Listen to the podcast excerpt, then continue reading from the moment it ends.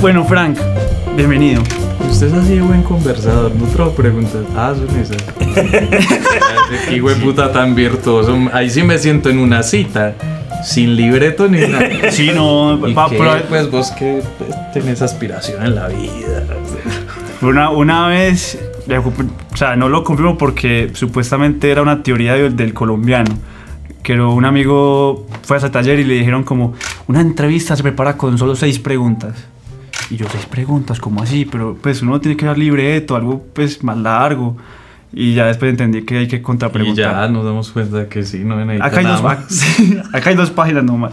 ¿Qué más? ¿Cómo estás? Muy bien, Andresito. Feliz de verte por fin. ¿Cómo terminó? ¿No te veías de que te quebraste? Desde ese día. Hace 30 millones no te veía. Hace un teatro que no te veo. Suena de fondo una canción de El Titanic. El fla- la flauta desafinada del Titanic. ¿Qué más? Bien, y vos. Todo bien. ¿Cómo arranca el año? Súper bien, el primer show en Unicentro que ya devolvió pues como oficial que allá siempre despego el año. Y ya tuve dos empresariales y que pase eso en enero, pues ya eso es un agüero. Pues porque uno se prepara como en ahorros porque sabe que enero y febrero va a ser muy duro. Pero no, ya hace como cinco años empiezo enero bien. Pues entonces, ¿dejaste ahorros de vacaciones o, o ya gastaste todo lo que quedaba? No, siempre me toca dejar ahí. Sobre todo porque voy muy consciente de que esto es un cuartico de hora, entonces así como vengo como muy disparadito, hay que tener ahorros para cuando venga el bajonazo estar ahí preparado. Pero en el caso de la comedia, viendo vos experiencia de otros y demás, ¿cuánto crees que es la vigencia un poco? Porque hablabas algo, Sí. hablabas algo que, que escuchaba era que estás escribiendo todos los días, que, que estás intentando dejar como un banco de, de ideas para el día que yo digas, para que vos digas, no, aquí ya no se me ocurre algo más. Una nevera llena de chistes que están congelados hasta... En nitrógeno. No, pues yo es que no sé, porque la pregunta es rara, porque por ejemplo uno ve casos de eh, comediantes famosos, pues por ejemplo Azcárate, Riaño antes de sacar el personaje de One Piece, era gente que lleva 10 o más años haciendo el mismo show y siguen llenando. Entonces, y lo que uno, por, por lo menos lo que nosotros estamos proponiendo es cada 15 días un tema diferente. Y ese ritmo no lo tiene cualquiera. Pues no, hay, no cualquier comediante se le mide a que cada 15 días se pare 20 minutos a hacer chistes de un tema. O sea, porque por lo general uno como comediante va escogiendo sus ideas buenas y va fortaleciendo un chiste hasta que siente que lo tiene muy bueno. Y con todos esos chistes arma un show que sabe que el ritmo es muy bueno. Lo que nosotros hacemos es muy suicida cada 15 días porque, claro, el factor de riesgo es muy alto. O sea, la gente no, pues la gente que me conoce a mí sabe qué esperar, pero igual la presión se siente cada 15 días de que yo tengo que salir allá, que la gente diga, pues puta, este man cada 15 días es el mejor. Pues como... Es- Pero, pero puede que esa misma rutina, creo que todo es un ejercicio que te ayuda a que después salga, salga mucho más fácil, me imagino yo. Pero pensando justamente en esos otros comediantes, uno hablaría de, de que también hay una vida que deben llevar como figuras públicas que hace que sea mucho más complejo sentarse a hacer un ejercicio creativo. Sí, pero por eso mismo siento que, que yo vengo como en una efervescencia creativa estilo el salmón en calamar. ¡Ah! Eh, No, pero es un sal de frutas. Pero se me volvió como un hábito muy bacano escribir todos los días. Porque yo ya así siento que indirectamente estoy trabajando, pero divirtiéndome.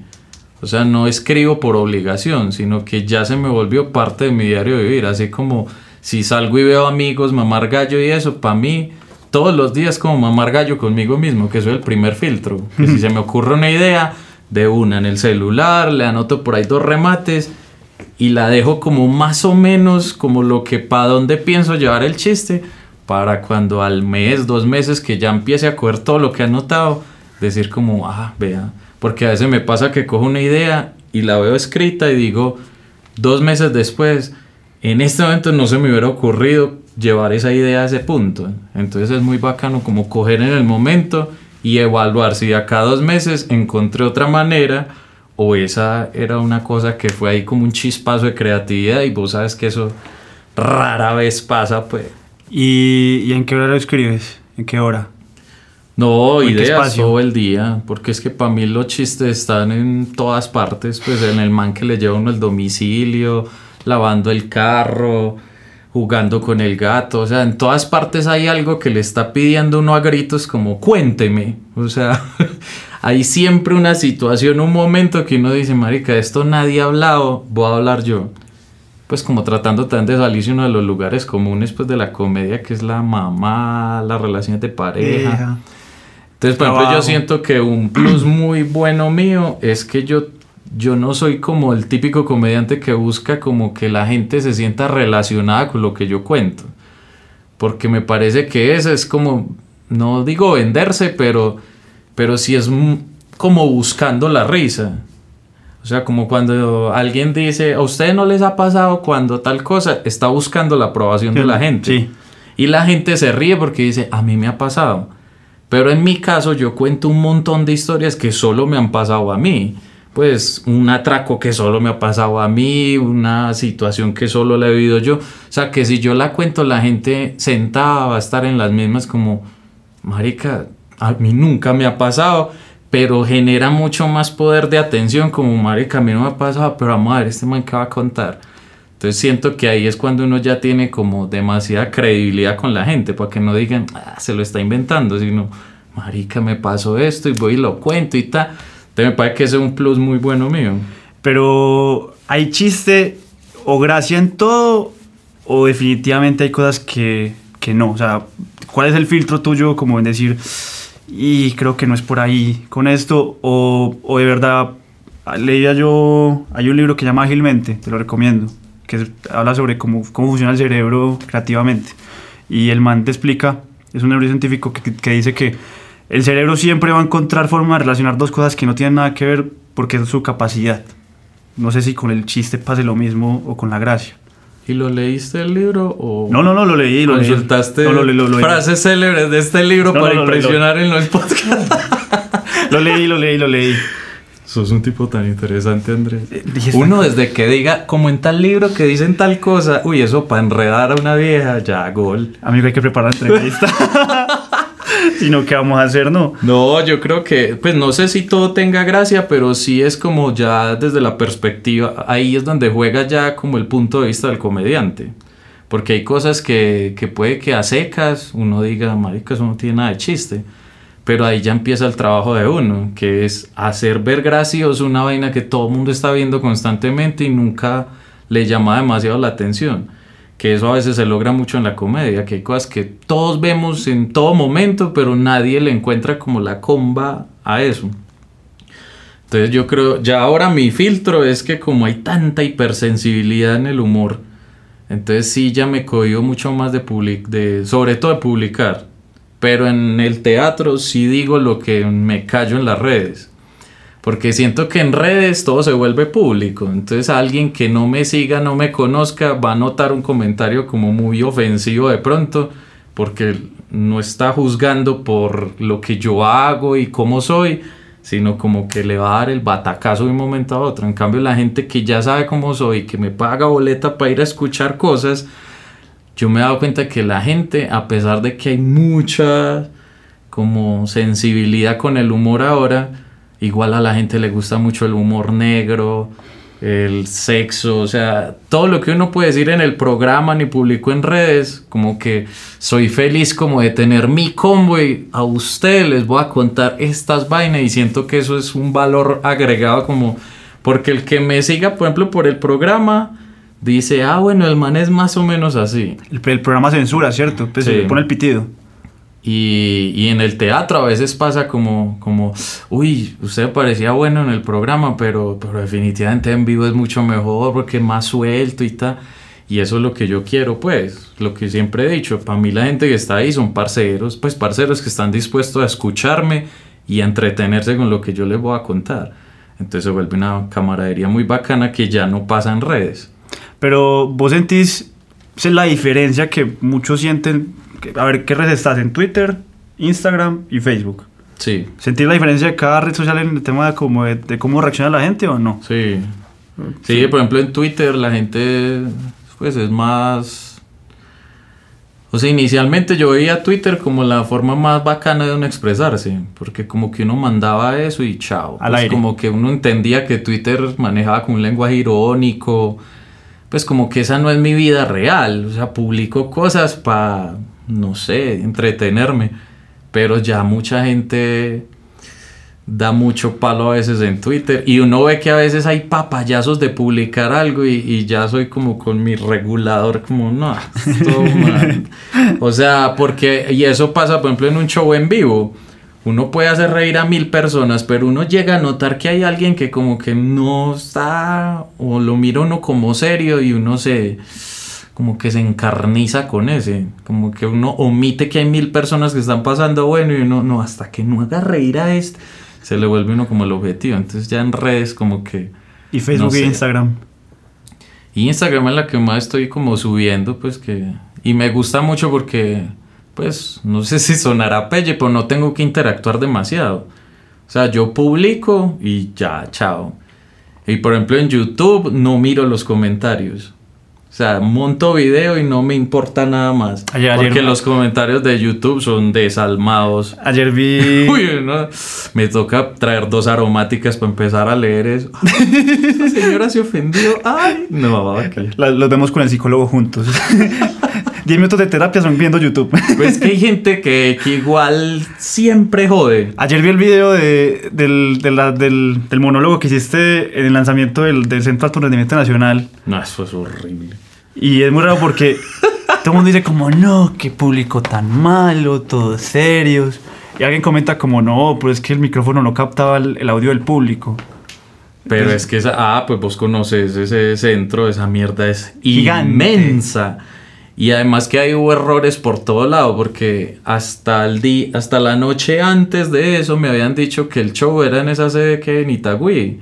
Pues que como que llevaban siempre a un comediante y lo ponían como en un salón para los futbolistas. Es una casita. Y yo, ah, de una, ta, que cuca y tal. Pero entonces la noche antes del show me llaman, es que, ay, no, va a ser en Guarne.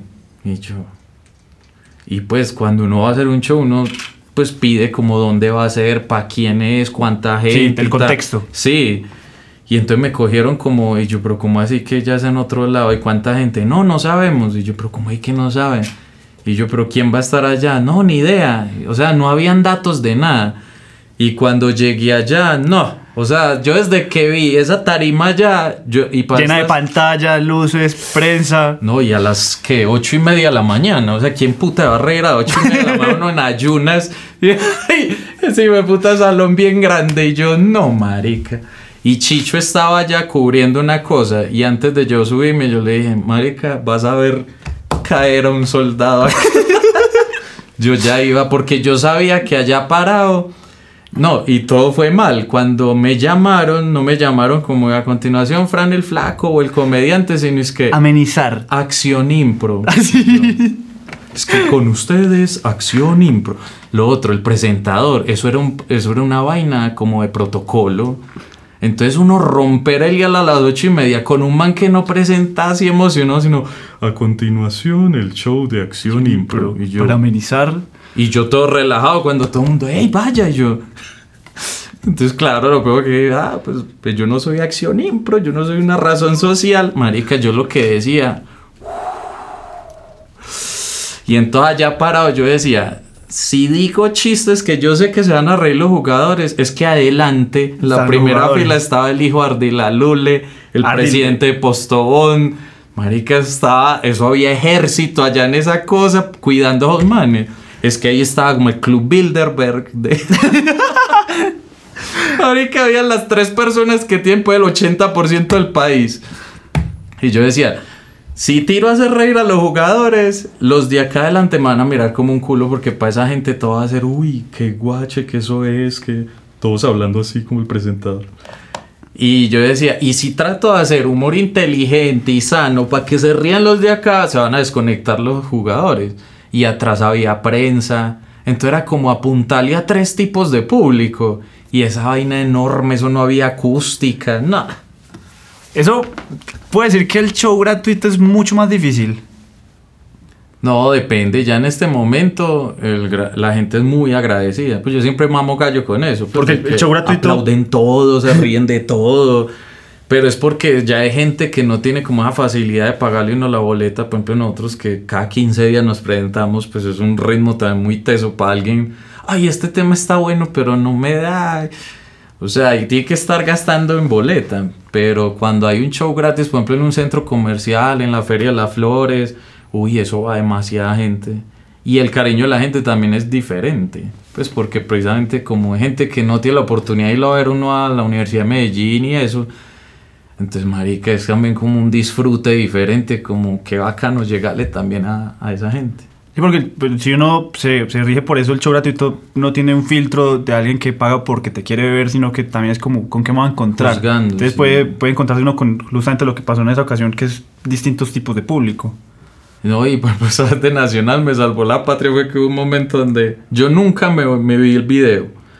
Yo cuando, porque a veces estoy viendo en YouTube, me salen los sugeridos. Uy, madre, que yo como que me pego en el ojo derecho para no tener que mirar eso. Y, y con lo único que rió todo el mundo fue que yo estaba hablando de Armani, porque Armani se veía el programa.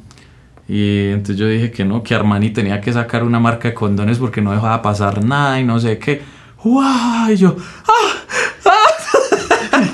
ya pagué mi, mi sueldo y lo justifiqué. Y fueron los 10 peores minutos de mi vida. No, es que eso es horrible no estar allá parado que, o sea, no había contexto de nada. El sitio no estaba para recibir a alguien que saliera de esa rutina. Pero ese le gana al a, la, a la anécdota que pones de Marinilla de los cuentachistes o no? Pongamos en, Yo conte- creo que pongamos sí, en porque- contexto, cuéntala. Porque por lo menos en la, en la nacional yo ya tenía un poquito de experiencia, pues no mucha, pero por lo menos no me daba susto. Pero es que Marinilla fue porque hicieron como un festival de humor y llevaron tres cuentachistes y yo cerraba, y yo era el único comediante. Pues para la gente que está escuchando, la diferencia entre cuentachiste y comediante es que un cuentachiste cuenta chistes de todo lado, de cualquier persona. En Cambio un comediante se inventa sus propios chistes. Y, y no, y empezaron a salir a un man y había manes de sábado felices en un pueblo, cuatro mil personas.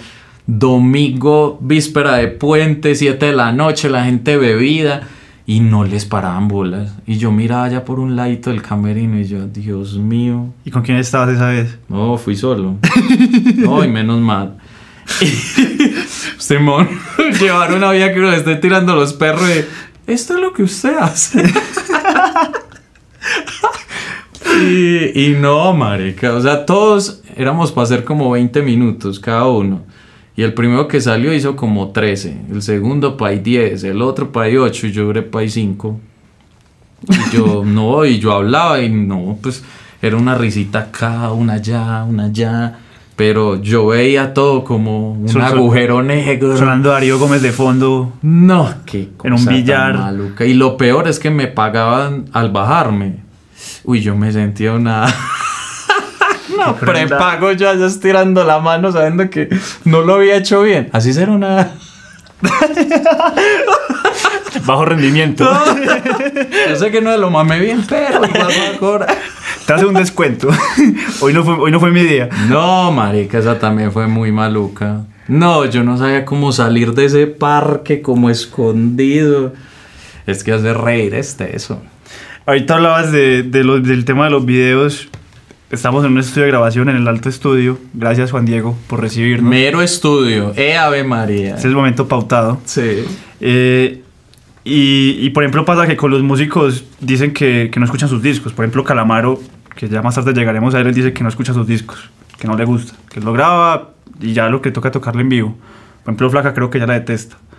¿Te gusta verte en, en los videos o es como... o lo, lo, lo evitas un poco? Pues trato como, o sea, yo me veo el programa. Pero, pero cuando, por ejemplo, grabamos en la Universidad de Medellín y eso, los shows, no, nunca los miro. Porque alguna vez los Los miré. largos, los largos. Sí.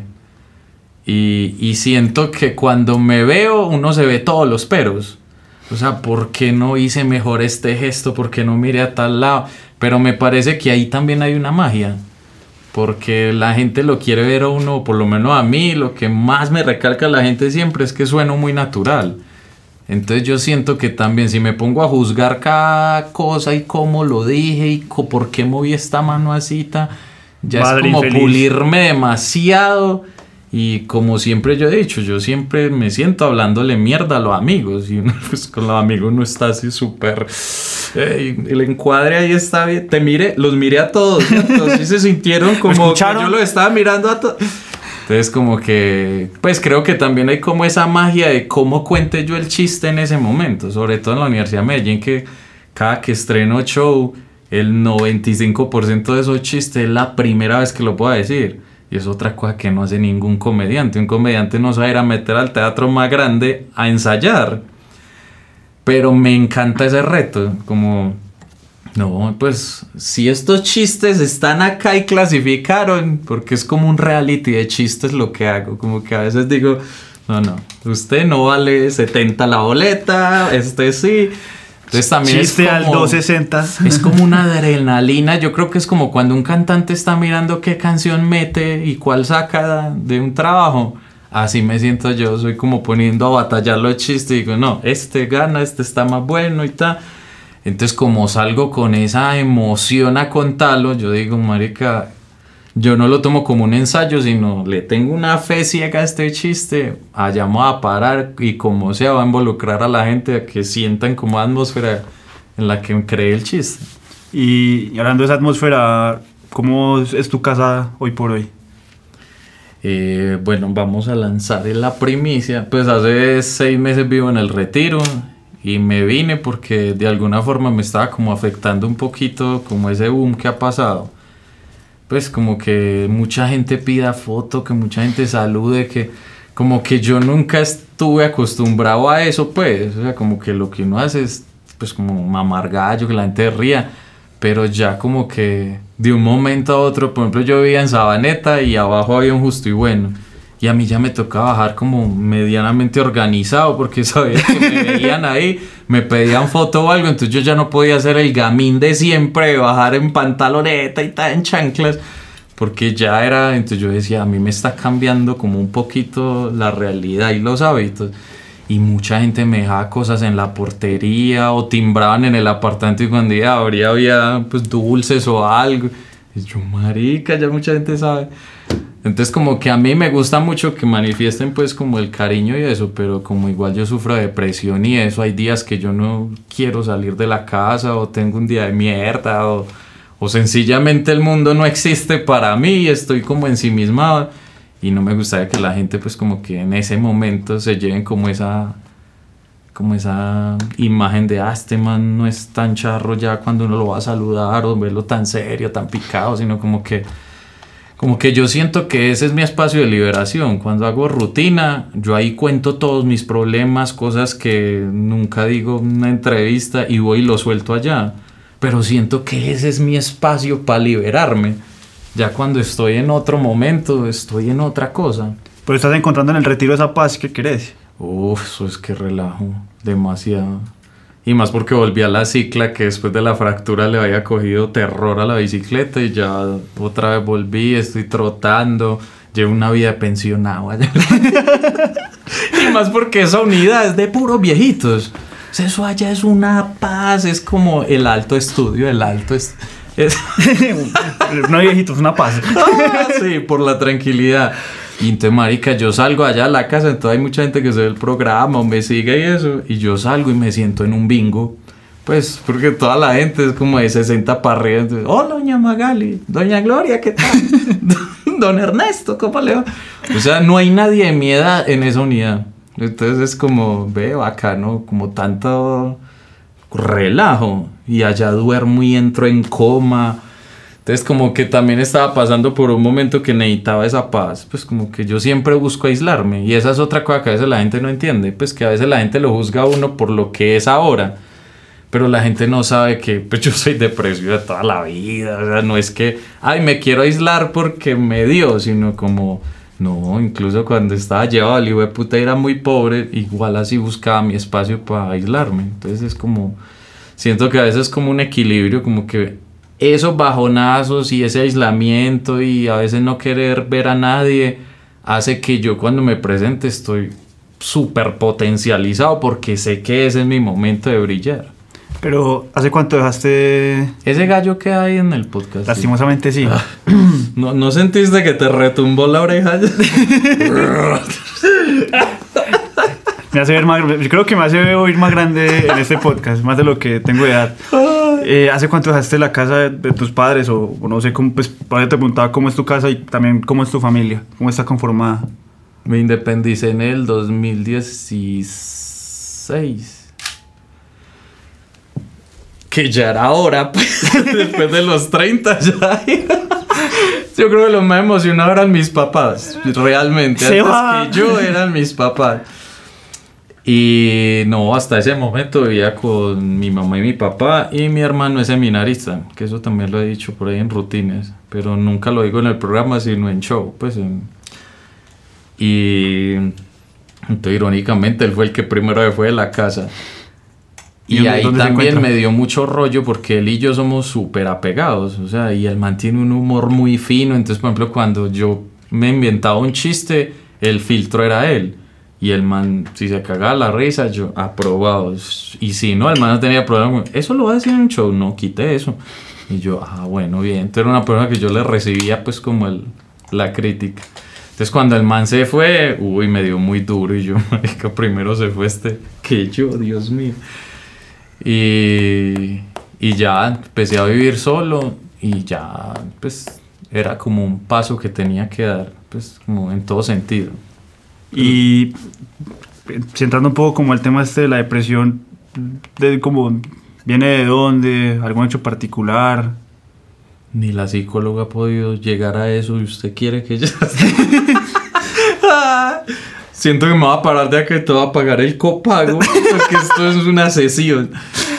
No, no sé. Lo bueno es que la estamos grabando y puedes llegar acá a escucharla. Pero yo siento que a veces, en- cada que me deprimo, me da muy, me da muy duro la vaina. Yo siento que, que todos pasamos por eso, pero la vaina es que, eh, por ejemplo, en lo mío es químico.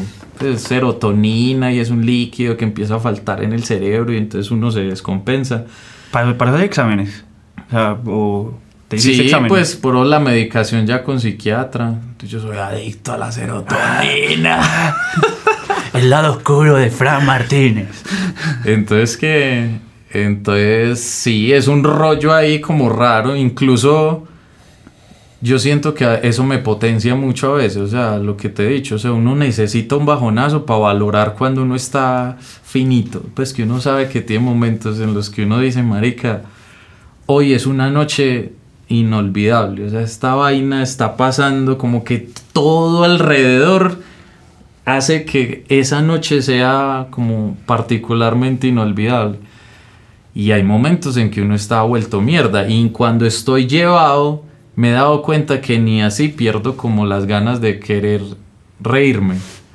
O sea, incluso estando llevado, llorando, bebiendo, lo que esté, siempre mi cabeza no para. O sea, a pesar de que tenga como pensamientos muy oscuros en ese momento, hay algo que, por ejemplo, esté bebiendo y me ponga a reparar como la, la botella y haya algo que diga en la botella que, que de una el cerebro como marica y hay un chiste. Entonces como que a pesar de que esté muy llevado, y eso es a lo que yo más le temo, o sea, perder como yo sé que va a un momento donde inventar un chiste no, no me va a ser tan fácil como es ahora. O tan fácil no, sino como el estilo que tengo hace pues que como que un chiste pueda tener una mayor facilidad pues de que prospere. Pero le tengo mucho miedo a que me llegue un momento donde me deprima y ya me importe cinco hacer reír y hacerme reír a mí. A eso sí le tengo mucho pánico. ¿Cómo recuerdas, pues, cuál fue ese primer show que hiciste? ¿Dónde fue? ¿Fue, fue la convocatoria de Comediantes de la Noche Sí. o hubo otro espacio antes? No, es que yo entré como a secas. Pues hubo la convocatoria en Comediantes de la Noche, me inscribieron, resulté yendo. Y la primera rutina que salió en televisión es la primera vez que yo hacía una rutina. Entonces por eso siento que de alguna forma mi estilo se forjó como de...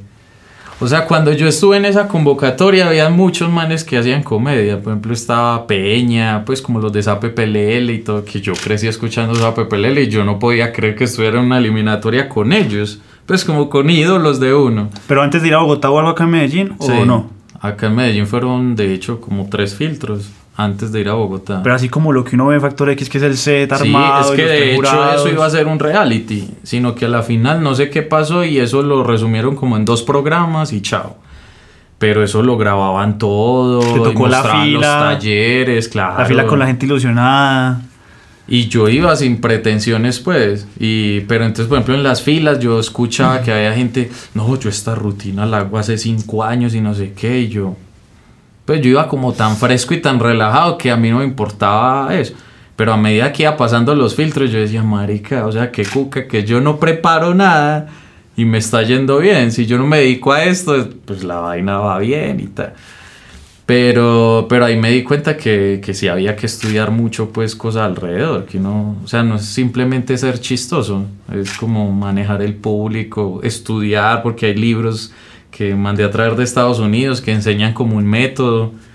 Pero a pesar de todo lo que es como leído y eso alrededor del stand me he dado cuenta que, que como que afortunadamente yo contaba con la esencia, que es lo más importante. O sea, uno un libro no lo vuelve charro. Ok. Sí, pues y no, y no necesariamente aplicar los métodos que hay para hacer un chiste lo van a hacer un muy buen comediante, no, o sea, uno tiene que tener una vaina mucho más fuerte detrás y para mí es como la esencia, pues como el como la chispa, lo que llamamos la chispa. Pero bueno, y, y ahí vuelve. ¿El sentido del humor se nace o, o se, se puede construir? No, yo creo que se va construyendo, porque O, es que uno... o- o depende mucho del, del, del ambiente en el que, del que tú vivas, la familia, me imagino yo. Por los ejemplo, ser pobre es un privilegio para ser comediante.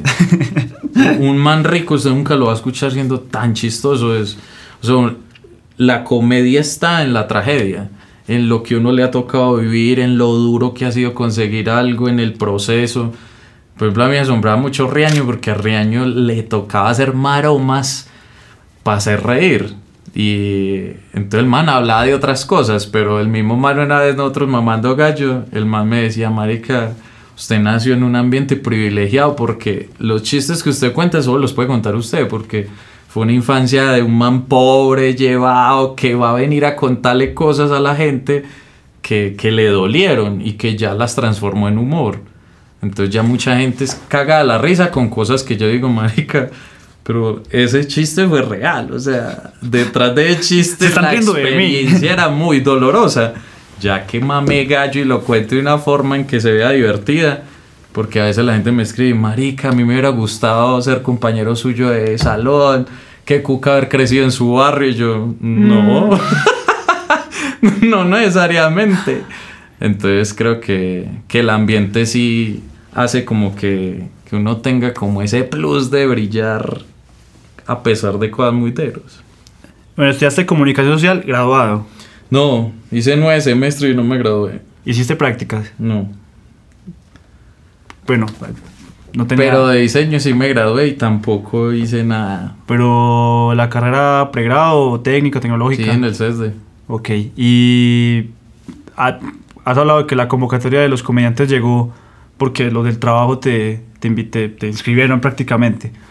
Como pues que dentro de esos 21 años tuyos, hasta ¿cuánto fue? ¿Con, cuán- en- con cuántos si llegaste a, a- a los comediantes? No, lo de comediantes fue cuando yo tenía 28. O sea, yo ya estaba viejo para empezar a ser comediante. ¿Qué hiciste durante esos 7 años?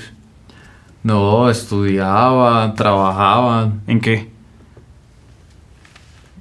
Yo creo que en los 21 estaba en Carrefour. Es muy charro porque cada que hago el recuento, marica, ya todo donde yo he pasado ya no existe. O sea, acabé con todo. Empecé trabajando en Carrefour y ya no está. De ahí seguí a Tower Records y ya no está. Monólogos que vamos a ver cuánto dura. Pero sí, pues es como, como un recuento de cosas ahí que ya no existe. Por el grupo de trabajo que te inscribió era el de Carrefour. No, era Le Coleccioning, que ¿Qué fue es? la, una rutina ¿Qué, es- qué es? que es un almacén super play de Santa Fe, donde venden Dolce Gabbana, Prada, que yo hice esa rutina en Comedy Central, que era contando los precios ultra carísimos, pues porque un jean valía mi- millón trescientos, un jean básico. Una camiseta así básica, blanquita, por decir Prada, valía 700. Entonces, en esa rutina conté como todo, pues porque igual allá uno atendía a ciertos personajes, pues... Entonces, como que todo me ha servido para contarlo. Por ejemplo, el director de monólogos, que es el manager mío, me dice, marica, es que su vida es chistosa. O sea, usted no necesita inventarse algo. Usted necesita decir, ¿cómo eran los astronautas para tal cosa? Y no, marica, todo lo que usted le ha pasado en su vida, la gente quiere escucharle eso. O sea, cómo era este man vendiendo un disco, cómo era este man atendiendo una señora, cómo era este man... O sea, entonces eso es lo que me dedico, como... Marica, todo lo que he vivido lo, lo convierto en una rutina. Y en ese orden de ideas, eh, monólogos, ya, ¿cómo es ese equipo de trabajo? O sea, ¿cómo está constituido? Porque pues, se, se ven ustedes tres, pero después montas la foto en el teatro y se ven casi ya más de 20 personas. Pues, que ah, todo, sí. ¿cómo- Pero los que hay detrás. Sí, Eh, sí, es que ya Monólogos es una empresa, pues no somos solo nosotros tres, sino el cuarto socio es la productora con la que empezamos a hacer el programa. punto link. Punto Link. Entonces ya de ahí Punto Link, que originalmente era una productora de televisión, se ha ido como haciendo la metamorfosis y ya son unos productores de eventos. Entonces ya es la gente que nos maneja pues, la- las redes de monólogos. Y en mi caso pues particular son los que me ayudan con el montaje de todos los shows, con los shows empresariales, con los videitos que monto en Instagram. O sea, todo eso ya viene como una curaduría detrás. Entonces, por ejemplo, en el show de Trascender, que cuando monté la foto al final, nadie se imaginaba que hubiera tanta gente detrás de eso. Sí, porque pues el, el, el- el comediante es un one man stand. Sí. Y también era porque, pues vos has visto que la puesta en escena de un comediante, por lo general, es el man, micrófono y chao. Una silla, la- una silla de barra. Sí. Segundo gallo. Sí, Sí. Yo sé que en el tercer podcast ya vas a tener la, la voz afinada. Sí, la próxima a traer miel. Propolio. De propolio acá. Y en ese show, me- la apuesta que yo hice era que yo me babía por tener escenografía. Yo dije, marica, hagamos un show que la gente que esté sentada diga, marica, que como que sin decirles la gente diga, marica, este man hizo esto, hizo esto, trajo esto, puso tal cosa, salió de tal lado, o sea, que sea una experiencia para la gente. O sea, la gente que me paga boleta ya sabe que en algún momento se va a reír. Pues eso es mi compromiso, pues. La idea es que sea los 90 minutos. No, y la gente va dispuesta. Sí, eso, la gente se prepara esa noche especialmente, o sea, se pone una pinta especial porque va a ir a un teatro bacano, o sea, para la gente es como una cita, o sea, es, es un momento también ¿Contigo? muy bacano de la gente. ¿La citas contigo? Sí, claro. Y entonces es como ese, esa vaina de marica, la gente también se puso su mejor pinta por venirme a ver a mí, o sea, yo me tengo que poner una pinta que la gente recuerde, entonces todo en ese show era milimétricamente calculado. Entonces ahí fue donde llevé un coro gospel. Que, ¿Qué comediante va a meter un coro gospel en un show de stand-up? El intro lo hacían unos freestylers, había DJ. O sea, marica, yo decía, o sea, más que pensar en la gente, que era el objetivo, pues que salieran emocionados, era, marica, quiero hacer un show que de principio a fin yo diga, marica, qué hijo de puta show. Y creo que eso lo logré ahí con trascender. Entonces por eso la, la foto al final era con los del coro gospel, los freestylers, la gente que estaba en la producción. Y éramos 72. Lo pues es que Y en la foto al final solo salgo yo ahí abriendo las manos. Pues yo decía, marica, hay mucha gente detrás de esto. es lo que eh, aquí va a ser cruel. Eh, uno llega como a ese personaje que has construido del tacaño, de- del que te vale pagar y, y- y entonces llega esa, esa gente que piensa simplemente como, parce, este man en un teatro está borrado en plata y, y no, ya, pues de alguna forma tu personaje, tú solo parado en el escenario, también mucha gente está detrás de que eso suceda y depende también un poco de su trabajo, de que, de que a ti te vaya bien, creo yo. Sí, sí, sí. De hecho, por ejemplo, con lo que vos decís, yo, yo he tratado de ser muy honesto en el porque yo siento que yo no soy un personaje, yo soy como el man que le están pasando cosas en ese momento. Entonces, por ejemplo, cuando, porque mucha gente todavía me relaciona con lo de tacaño y eso, pero era en otra época. O sea, era en la época en que yo estaba muy pobre y de verdad para mí pagar la hijo de puta soda michelada que ya subió de estrato y que me pidan 6 mil por hijo de puta soda michelada, yo digo, madre que es inalcanzable para mí en el 2013. Pero ya ahora yo, pues, o por lo menos la gente que, que va y me ve en show, sabe que yo no uso ese recurso ya. O sea, para mí lo del tacaño era en esa época. Y los chistes siento que salían con esa naturalidad porque de verdad me dolía. O sea, a mí me escribía gente, marica, pero una carne en 40 mil no es cara. Y yo, marica, para mí en esa época era invertir en una vaca. a mí me decían, esa vaca le vale 40 mil. Y marica, espere, yo hago un press. Pues no era una vaina que yo tenía la decisión de, ah, 40 mil, normal. Le voy a poner el nombre. Entonces, yo he tratado de ser muy honesto con eso. O sea, como que sí, hay mucha gente que me dice, ah, pero usted cómo es de tacaño, pero es porque esa gente me vio en esa época. Ya ahora, por ejemplo, en Trascender, el show se trataba de eso. O sea, contar mi vida era como un show autobiográfico desde que nací, en donde estudié el kinder, que hice en primaria, bachillerato, universidad, era haciendo como un recuento, pero la finalidad del show era, por eso le puse de nombre, trascender, o sea, como que trascender era todo, o sea, yo antes hacía chistes de pobre, de tacaño, yo ya no los hago, porque pues yo no puedo engañar a la gente diciéndole, marica, lleno tres veces la Universidad de Medellín, hay programas de televisión, hago shows de empresas. Marica, la gente no me va a creer si yo le digo, uy, qué cosa tan cara eso.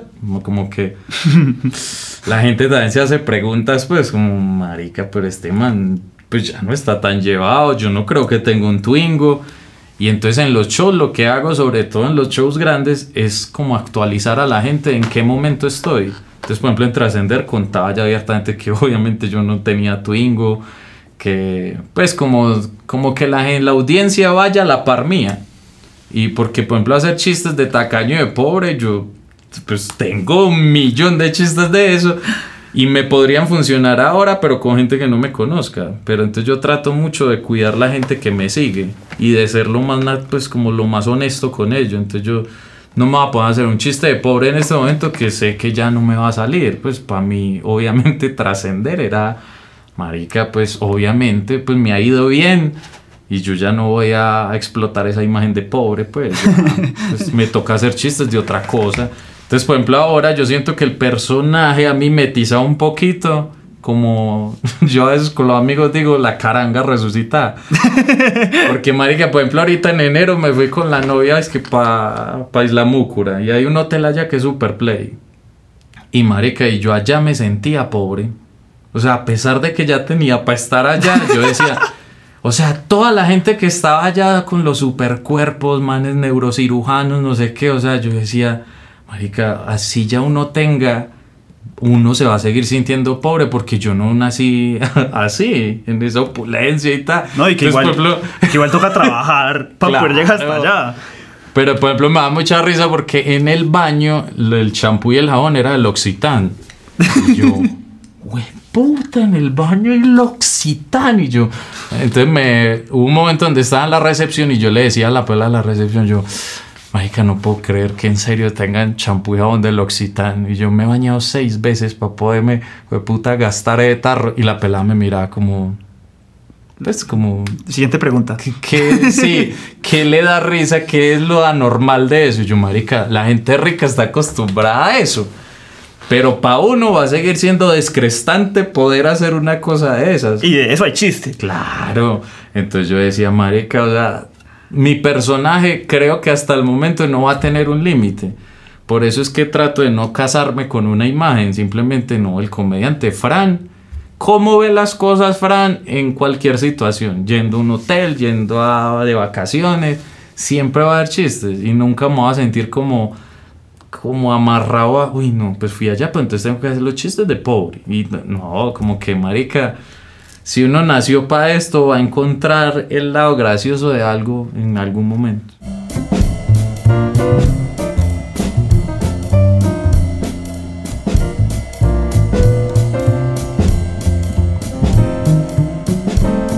Y, y ahorita tu papá y tu mamá, ¿qué, qué, qué, hacen? Pues, no sé, nos contaron un poco.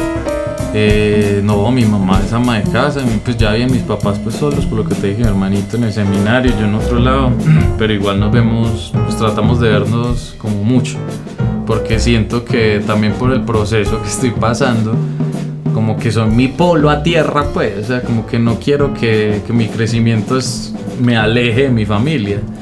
Entonces, pues nos tratamos de ver mucho, hablamos mucho. Y, y ya no, mi papá es pensionado y ya viven Sargento. relajados. ¿Cómo fue, esa- ¿Cómo fue esa infancia? No, pues calcule una pela de ese man, era como si como si me confundía un guerrillero. ¡Esto!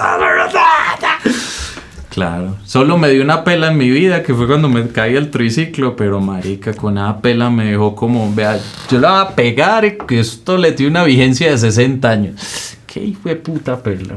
Pero si uno va como a la gran foto, uno diría que esa disciplina la estás aplicando eh, en algo que es pues, en lo creativo y lo artístico, que muchas veces para, para quien es artista es algo muy del aire, como hasta que me inspire. Sino como no, sentémonos a... Sí, es que yo creo que todo, todo sirve en algún... O sea, cualquier persona que pase por la vida de uno, los sitios donde uno estuvo, todo de alguna forma, todo eso forma como esa amalgama en la que uno se convierte en determinado momento. O sea, yo no sería la persona que soy ahora si no me hubiera pasado todo lo que me ha pasado antes. Entonces, por ejemplo, de mi papá yo creo que rescato es esa disciplina, porque yo desde el principio veía que el man era súper medido con los tiempos y eso. Y yo, a pesar de que trato de sonar muy natural y todo, yo sí tengo como un método. O sea, por ejemplo, lo- el solo método de escribir diario, ese es mi trabajo. Que no es realmente un trabajo, pero sí es como el tener el hábito. Porque yo digo, puede que escriba cuatro ideas en un día, o una, y esas cuatro habrá medio buena una. Pero siento que ahí ya hice mi trabajo. O sea, mi trabajo no es solo, bueno, voy a estrenar show en mayo, pues en febrero empiezo a escribir. Por ejemplo, lo- cada show que yo estreno allá en la de Medellín en mayo lo vengo escribiendo desde que acabe el otro.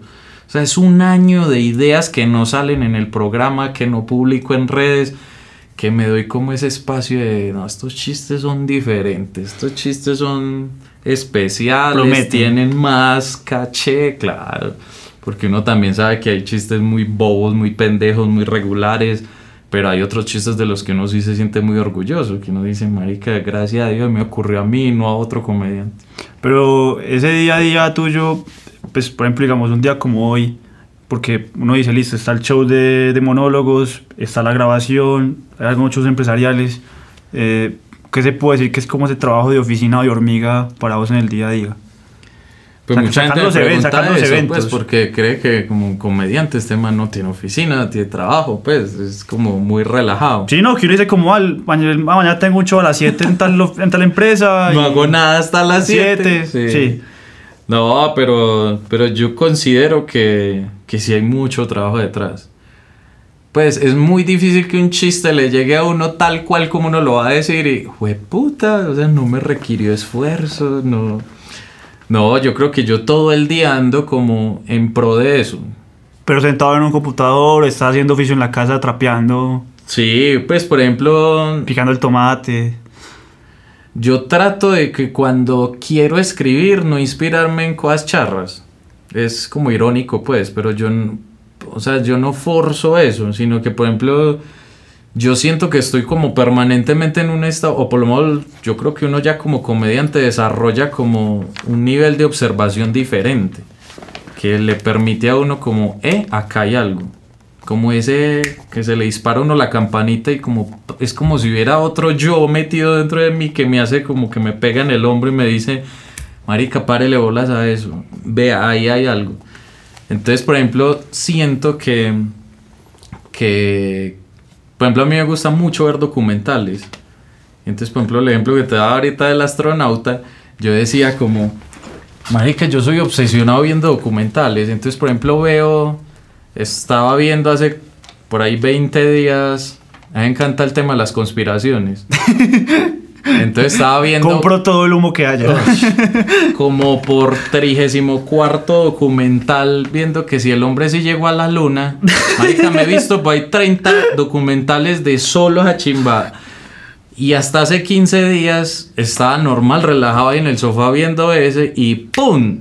Como que, marica, había una cosa que como que todos hemos visto y yo nunca en mi mente creativa lo había explorado y fue que viendo el documental como que lo pausé porque en el documental dijeron y Neil Armstrong bajó, pues descendió de la nave y el otro man lo hizo a los 20 minutos y yo dije, un momento. O sea, fueron tres manes en la nave y solo bajaron dos. O sea, hubo un man que nunca tocó la, la luna. Y yo dije, ese hijo de puta viaje, para que uno diga, marica, yo no, no bajé a la luna. Y empecé, y yo, marica, entonces, ¿cómo fue la rifa? Si estaban allá como, yo digo, no, la chimba, si a mí me ponen a manejar esa puta cosa hasta la luna, y llego allá y no, marica, pues solo vamos a bajar nosotros dos, usted le toca estar pendiente de la nave. la chimba, prenda a mierda, y ah, sí. Buénanse, perros. Claro. Y marica, y empecé a escribir y a escribir de astronautas y cómo es ese aislamiento, uno, como, imagínate uno ir pueden ser los más parceros de uno, pero no. tres manes allá en la luna, póngale un año. Marica, uno se enloquece, ¿no? O sea, la convivencia, un peo. No, marica, o sea, cualquier cosa allá arriba es como un detonante para no explotar. Entonces empecé a escribir de eso. Yo, marica, ¿quiénes son los que apuntan por una misión de eso? Tiene que ser un man despechado, pues un man que no lo, no lo amarre nada estar acá y empecé y bla, bla, bla, bla, bla. Entonces ahí empecé a hacer una rutina de astronautas, de lo de la luna y de los extraterrestres. Entonces, y son vainas que se me ocurrió viendo una cosa seria, pues viendo un documental. Yo últimamente he pensado que, obviamente, nos está llegando mucha información, creo que pues estamos llegando un poco cansados a casa, consumimos demasiadas cosas, las redes y demás. Y que muchas veces, por ejemplo, en el caso mío con la música, escucho mucha música, no me está quedando tiempo para ver series, de vez en cuando leo. Eh, ¿Tenés alguna prioridad como en, contenido o, te da tiempo para, para, estar viendo lo que de verdad quieres ver como una serie, película? Leer? Yo confieso que YouTube me está huevando mucho. sí, en serio, porque como que detrás de un video liga a otro y de un momento a otro como que termino viendo una cosa que yo jamás en mi vida aspiraba a ver. Como conspiraciones. porque como que sí, como que el algoritmo me bajó. y de clic en clic perdí hora y media viendo videitos corticos. Pero yo siento que todo me sirve. Pues incluso videos pendejos. Yo digo, marica, algo a salir de acá. Por ejemplo, la UFC. A mí la vaina nunca me había interesado y me parecía supremamente violenta, como que no era acorde a lo que, pues como a los valores que profeso, de que todo pase amor y tal. Pero, marica, llegué a un video de eso y de a poquitos era como, uy, no. Después, uy, después, uy. Y cada cosa. Y Marica, y ya me veo videos de la UFC y también empecé a escribir de eso. Pues como que. Porque me da, me da mucha risa que en la UFC vale todo. O sea, codazos, puños, patadas, de todo. Pero y le pegan las huevas, ahí sí entra el árbitro. ¡Ey, ey, viejo! Ábrale la cabeza, pero las huevas. Por acá no, es. acá tenemos una ética. Yo digo, ah. Entonces siento que, que como que lo que yo a veces siento que estoy como perdiendo el tiempo en ocio, que como que voluntariamente no buscaría un video. Marica, me llega un video donde como que, marica, videos, por ejemplo, los gaticos esos que ponen que, que hacen mero protocolo, que uno los ve que van a pegar mero y ve puta brinco. Cuéntame más. Y hace un culo. Marica. En cámara lenta. Sí. Entonces, marica, mantengo casi gran parte de mi día viendo videos de YouTube. Pero entonces sí trato como de tener medio una... Como medio una guía. Porque yo digo, marica, los documentales no me pueden faltar. Entonces yo digo, mínimo cada tres días tengo que verme un... De una serie, por lo menos un capitulito a la semana. ¿La que más se ha marcado cuál ha sido? YouTube, tal. Spartacus me gustó mucho. Pues por todo, pues porque tenía todo lo que yo creo que a un hombre le gusta, pues sexo, intriga, pelea, o sea, estaba diseñada para que captar la atención de uno. Pero por ejemplo, eh, ay, ¿cómo se llama esta? La del man que lo acusaron de abuso y hasta ahí llegó. House of Cards. Ah, Te quiero dar un abrazo. Un abrazo al aire. Pero hasta la temporada donde estuvo él. Hasta la cinco. Porque ahí ya no pasó un culo. Me vi, las, me vi tres capítulos de las seis y cuando vi la escena... Volvamos a hacer de puño porque me vi también tres y yo dije, no, aquí ya, esto no es. No, eso ya no hay nada. ¿Y qué le encontraste a House of Cards? Ay, marica, todo, pues como esa tensión, como esa... Marica, yo creo que a veces una buena serie sí le modifica, o o sea, algo le va a quedar a uno. Claro. No. Pues, o no sé si, si por uno volverse tan perverso como veía uno ahí, pero uno sí dice, marica, o por lo menos hay que tener como esas como efectos secundarios después de ver una serie, que uno cuando la cuenta con un amigo, marica, hay que tener más cuidado cuando uno tal cosa, uy, pues mi- miraste tan torcido, mira la relación, y yo creo que eso se ve en toda la vida diaria, ¿no? Sí, por ejemplo, de, de, de, de, de Frank, eh, los planes, de, de si tumbo a este por medio de esto, voy a llegar a este lugar. Y como que de alguna forma la serie justificaban cada movimiento, pues además, como- que, además que la, la- cuando rompe la cuarta pantalla, no ya se vuelve loco, no, ¡ay, me está hablando! Sí, no, esa serie es muy genial. Pues demasiado tesa. Entonces siento que. Esa, pues esa y Spartacus. No, pero mentiras, de. ¿Cómo es que llama? La de. Hijo de puta, estoy perdiendo la memoria. De la que hicieron película el año pasado, El Camino. ¿Cómo es? Eh, Breaking Bad, Breaking Bad. Ah, esa también me fascina. la tengo pendiente. Sí, ¿no la hizo? No, no, no, no, no llegué, estaba todavía muy pelado cuando se estrenó. A mí el primer capítulo me pareció raro, pero ya el segundo en adelante ya estaba abrochado. Listo, lo haré. Em, ¿Cómo te va justamente en eso de contenidos viendo otros comediantes? Por ahí he visto que. Raro porque yo una entrevista como por las épocas de. de. Mírame la grosería. De un tal Bill Hinks, si no estoy mal. Bill Hicks. Bill Hicks. eh, y ya ahorita estás hablando más de, de Chris Rock. Eh, ¿Cómo consumís comediantes? Si consumís late shows eh, americanos. Por, por ejemplo, yo soy de la filosofía de no ver mucho comediante acá. Pues como que esté en mi mismo gremio, que estemos en el mismo país. Porque siento que eso de alguna forma lo contamina uno, quiera o no. Porque en alguna parte del cerebro de uno ve que un chiste le funcionó mucho y de alguna forma de pronto en la cabeza de uno puede quedar como esa sensación de, ay, yo debería hablar de tal cosa. O pues siento que la forma en que se expresa cada comediante y cada eso, como que yo trato de respetarla mucho y no tratar de que se me pegue algo de ahí.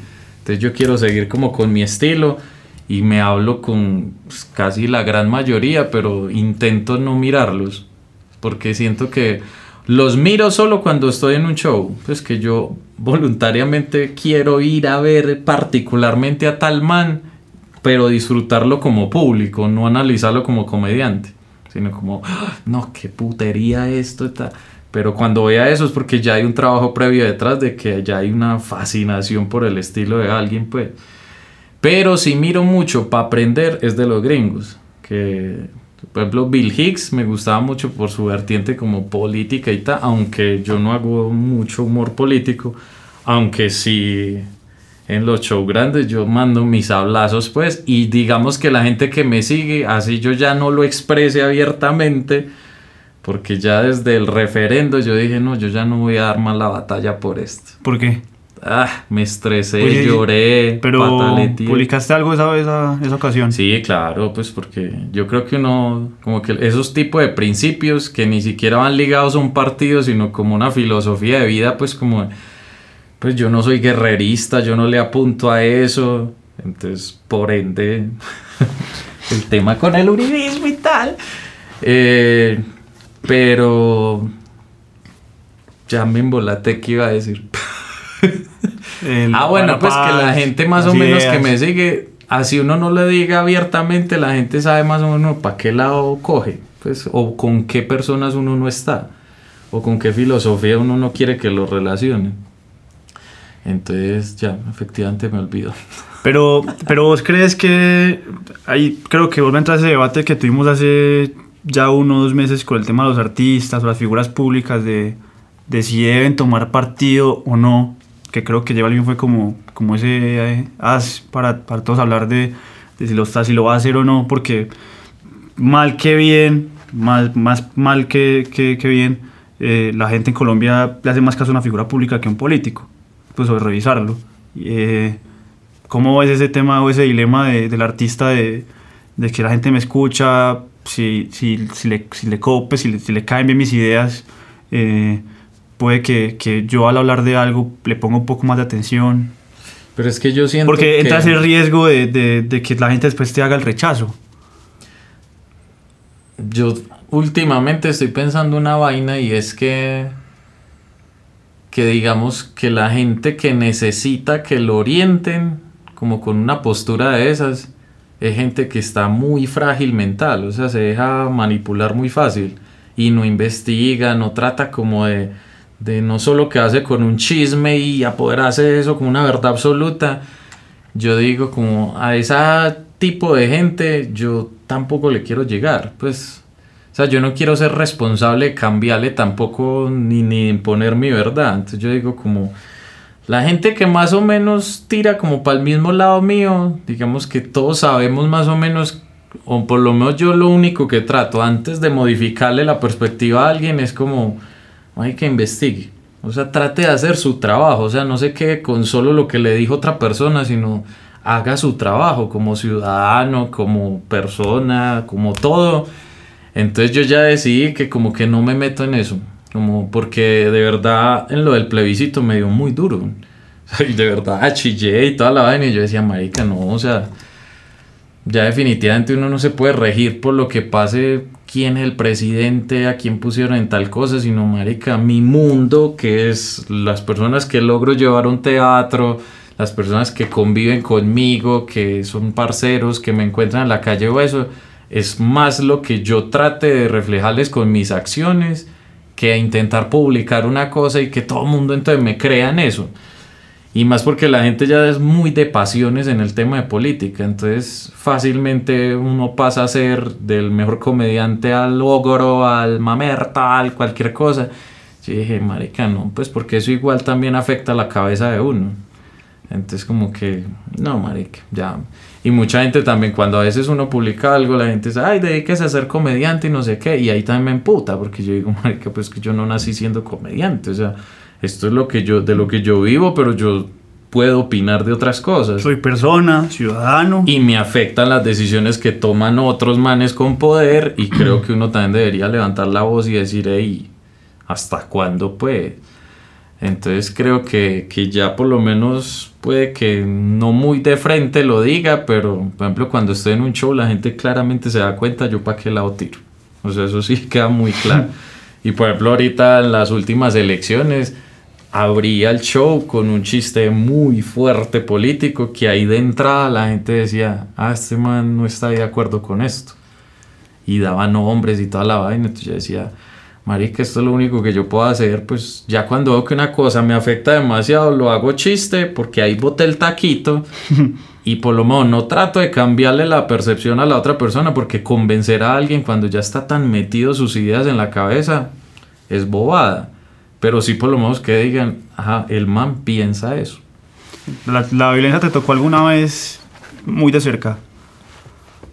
Pues viví en barrios que que sí pasaban cosas, por ejemplo en La Raya, en Itagüí, en Calatrava, y lastimosamente ese tipo de sucesos violentos se le volvieron de alguna forma normales, pues como que no eran como tan disparatados, pues, y como esa era la realidad que uno vivía, pues si uno se daba cuenta que mataron a un man en una esquina, pues era como que en ese momento era como, ah, sí, pero uno en la cabeza de pelado, de niño de esa época, uno decía, hay barrios donde nunca pasa eso.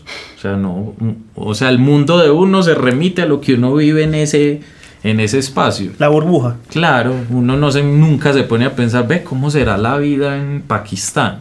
¿Cómo era un barrio bueno en Pakistán? Pues no, marica, o sea, yo puedo hablar de lo que viví en mi entorno Ya lo que pase por allá es una fantasía. Pues ni idea. De pronto lo más cercano fue lo de la profesora. Ah, es que esa es la historia más densa. Uf. Y de hecho, por ejemplo, Gonzalo Valderrama, que es como el único man que da talleres de comedia acá en Colombia, pues que es como la única autoridad que podría hacer eso. Eh, el man fue a ver el show en Bogotá.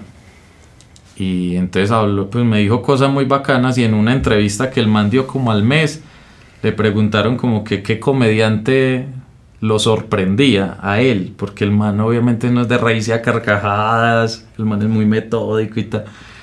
Y el man en la entrevista resultó diciendo que, que yo, que porque por ejemplo en ese show me había tomado la licencia de hacer 20 minutos contando una historia y haciendo la charra a pesar de que era muy dura de contar. Entonces el man decía, cualquier, o sea, en Colombia no hay quien se arriesgue a contar una historia de 20 minutos en un show de stand-up. Entonces se le abona el riesgo y se le abona que a pesar de que la historia era muy fuerte, logra meter a la gente en esa historia y reírse de eso. Y entonces, claro, para la gente que nunca la ha escuchado, pues fue va a hacer trascender en agosto. Pero sí, o sea, el resumen de la historia es que sí hubo una profesora que me mandó a matar. ¿Eso fue en 11? Sí. Y, y, yo me acuerdo que yo esa historia yo casi ni la contaba a los amigos porque decía, marica, esto es muy fuerte, o sea, esto no es para reírse. No, y, y las tocaba en algunas entrevistas, obviamente no se profundiza demasiado porque me acuerdo que no dijiste como, como para verla un poco más corta, eh, sucedió esto. Sí, pero entonces creo que, que esa era mi, como mi aporte al stand-up en ese show. Pues porque la primera misión mía es hacer reír. O sea, yo allá me paro es con esa firme convicción de que la gente no va a decir, uy, qué chiste tan creativo, uy, cómo llegó a tal cosa. No, o sea, la gente va a reírse. Ya que yo, yo vea por qué lado me voy a meter, es mi cosa, pues. Pero, pero me parece que el aporte como comediante era ese. Entrando a la historia, eh, el hecho a, alcanzaste a hablar con alguien en el colegio y mencionaste esa posibilidad de, de la profesora, no te escucharon. Sí, no, un proceso con Secretaría de Educación. ¿Pero antes o después de lo del, del... No, antes, porque pues se veía venir que iba a haber como... Un problema. Sí, pues como que la cosa estaba muy maluca. Y, y claro, uno porque en ese momento uno no dimensionaba lo que había detrás, pero pero claro, la historia era, era pesada, el ambiente en el colegio, lo que me cambió a mí, lo que modificó lo que yo era después de que pasó eso. Eso era muy teso. Y por ejemplo en esa época yo no salía. Y yo siento que cuando cuento esa historia y la gente se ríe y yo lo disfruto contando de alguna forma, es como Marica, yo en esa época yo no podía salir a la calle, o sea, yo estaba encerrado, un pelado que recién se gradúa, que quiere salir, ir a un bar o algo, y yo no tuve esa posibilidad. Eh, en el momento en el que es asesinado el compañero, ¿estabas dentro del colegio, de la casa? Sí, estaba en el colegio, y a él lo mataron afuera del colegio. ¿Fue la profesora o ella mandó a alguien No, mandó, pues, como que contrató a otra gente y cómo terminó el desarrollo, pues me imagino que te, cruzaste con la familia del, del, compañero. Sí, pues en, yo fui como a la graduación y no, eso fue horrible porque es que eso pasó como... O sea, llegaban los resultados del ICFES, yo fui el ICFES más alto de Itagüí y como a los cinco días fue que pasó eso. Entonces eso fue como en agosto, finales de agosto. Y a mí me dieron el año ganado en Secretaría de Educación, o sea, a mí me tocó perderme Itagüí para que no me... No, eso fue que novela. no, eso fue terrible. Bueno, pues ir cerrando un poco, eh, hablemos del tema de la música, Calamaro. que nos une. Otra, Otro puñito. por Calamaro, no. ¿Por quién llegó? No sé. Yo creo que alguna vez estaba escuchando, yo no me acuerdo si fue radioactiva o, o qué emisora en esa época y sonó, creo que fue para no olvidar. O sea, a mí, yo obviamente ya había escuchado mil horas y eso, pero escuché para no olvidar por primera vez en una emisora y a mí me cambió el mundo. O sea, yo dije, la, o sea, la letra de esa canción es hermosa, o sea, es demasiado brutal y me encantó como cómo se armaba esa canción y el ritmito como flamenco al fondo. Yo decía, yo no sé un culo de música, pero lo que me transformó como que el oído escuchar esa canción, yo dije, yo quiero escuchar más de ese man, ¿quién es ese man? ¿Quién es ese grupo? Y ahí empecé como a esculcar, esculcar. ¿Has escuchado el salmón completo? Claro. No. Y trabajo.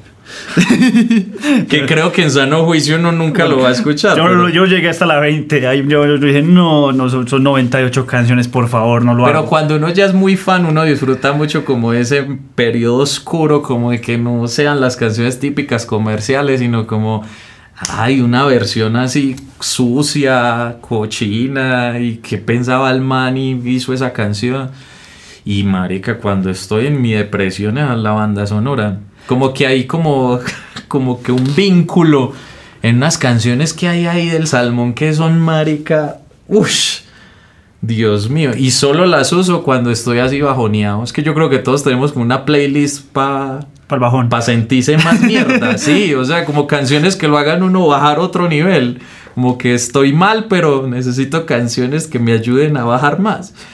¿El alta sociedad o la honestidad brutal?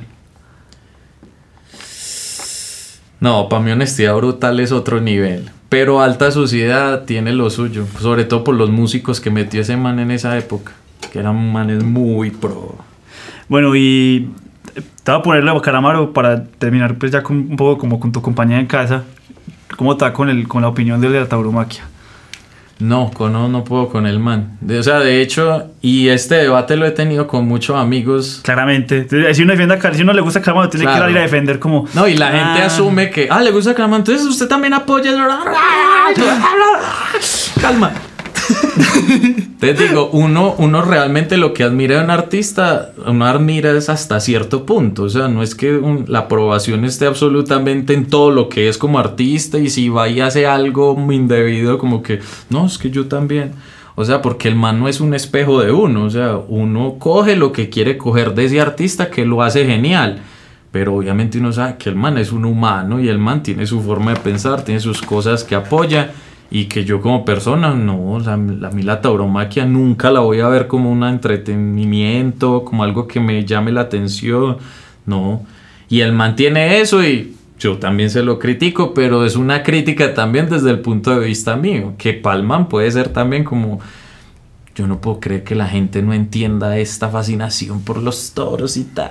Entonces como que en eso no, que es como el mismo debate que uno hace, por ejemplo, si me gusta Diomedes y lo canta todo pulmón, Marica, pues yo no estoy de acuerdo que el man hubiera estado involucrado en la muerte de una fan, pero, marica, pues...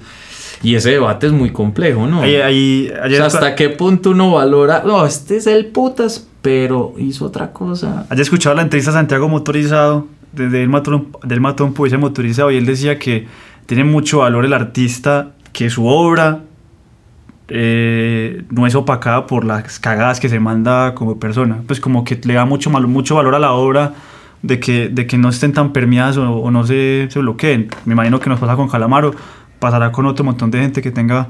No, y por ejemplo, yo siempre he dicho una cosa, o sea, a un artista a veces también lo hace genial su lado oscuro. Oscuro. O sea, un man que sea muy buena gente, muy correcto, muy todo en su sitio, tipo seguramente no va a ser genial. Pues, pues, pero me refiero más en el ámbito como de la música y eso. Pues como que marica, o sea, a veces lo que hace estallar esa chispita es el diablito que tiene adentro. Pues, o sea, los manes más geniales de la música no hubieran sido así si no hubieran metido algo de droga, pues algo que los llevó a que su cabeza se fuera para otro lado pues no sé, o sea, alguien tan calmado tampoco es, sano en la música. No sirve. y ahí de allí con calma llegamos a, Paloma, la gata. Le puse Paloma en mero conflicto de identidad, pero se lo puse así porque, marica, vos has visto que un concierto de Calamaro, Paloma está en otra dimensión. La marica es la canción que más canta la gente encima del Flaca, que hay una sombra que en vivo, por ejemplo, Flaca, uno dice, Flaca le gusta al que no sea fan de Calamaro. Pero Paloma, o sea, para mí que tanta gente, como que haya esa magia con la canción. No, es espectacular. Entonces yo dije, no, ¿qué nombre le va a poner a la gata? Le va a poner Paloma y ya. Entonces, como ¿Y qué es Paloma en tu casa? No, la reina de allá. Pues Y me encanta la personalidad de esa gata, pues porque como es una gata persa, tiene la cara así de come Ah. mierda, de- no es así esa cara linda, tierna, sino como un ogro. Y marica, y siento, es que yo soy muy fascinado como con esos opuestos. Sobre todo porque yo siento, por ejemplo, a mí la gente que más me gusta hacer reír es así en la naturalidad, cuando yo veo que hay alguien que es muy como mala clase, como con esa cara, o sea, la gente va como acumulando un estrés y una vaina en la cara a lo largo de los años y marica me fascina como porque sé que para esa persona no es tan fácil hacer reír, sea porque él mismo se impuso eso o algo, marica, entonces soy con la gata, yo la mariqueo, juego, le hago de todo y es como esa vaina de marica, o sea, es un reto, entonces es más, más bacano y más parchado. Frank, ¿qué es la risa? Es la liberación en todo sentido. O sea, si usted está llevado y alguien lo hace reír, ahí le cambió su mundo por ese instante y le va a hacer pensar cosas diferentes. Y si está en la disposición, la risa es un orgasmo. O sea, si yo voy dispuesto a que este man es el que más me hace reír, por ejemplo, a mí me pasa con muchos, pero por ejemplo, por ejemplo con Quevedo. Quevedo me parece que es una metralleta, marica, y yo creo que es el comediante que yo siempre más he disfrutado de ver. Porque me encanta cómo coge una cosita y taque, taque, taque, taque, taque, marica. Cuando yo ya aplaudo algo o me hace llorar de la risa, yo digo, marica, es como un agradecimiento que haya una persona en el mundo que logre generar una emoción de esas en uno. Marica, es como un... Puede que el man nunca lo vaya a saber, pues un agradecimiento muy grande. ¿Qué es la tranquilidad o cómo se ve? La valoro mucho, pero por lo que te dije ahorita, a mí el caos me llama mucho la atención. pero es por eso, porque siento que cuando estoy tranquilo uno valora mucho como esos estados de reposo, de, ay, qué rico uno aislarse, pensar, pues como que la cabeza piense cosas y eso detone en otras, pero el caos es necesario. Entonces vivo como con eso. Y la libertad. Como dice Calamaro, ¿no? Todos la conocen todo. los presos. Todos pensamos lo mismo. No sabemos quién es, no sabemos qué es ni dónde está. Sí, Pudimos no, hablar. la libertad, yo creo que no, pues la libertad es como poder a... Yo a- en alguna entrevista me preguntaron que, que pues que qué rico vivir de lo que uno le gusta y, y en algún momento yo dije, eso es una libertad que yo tengo, pues es- eso es libertad. O sea, no todo el mundo puede dedicarse y ganar plata haciendo lo que... Lo que yo hago. Y mucha gente, y uno escucha muchas historias como, ay, no, es que, no, mi sueño sería hacer tal cosa, pero pues soy abogado y me gusta y tal, pero mi pasión sería hacer tal cosa. Entonces yo digo, marica, soy un privilegiado porque yo sí puedo decir, a mí me pagan por ir a contar cosas que, que a mí se me ocurrieron, yo no se las compartí a nadie y voy a ir a botar el sablazo allá y me están pagando por eso. ¿Cómo te sentiste? Muy bacano.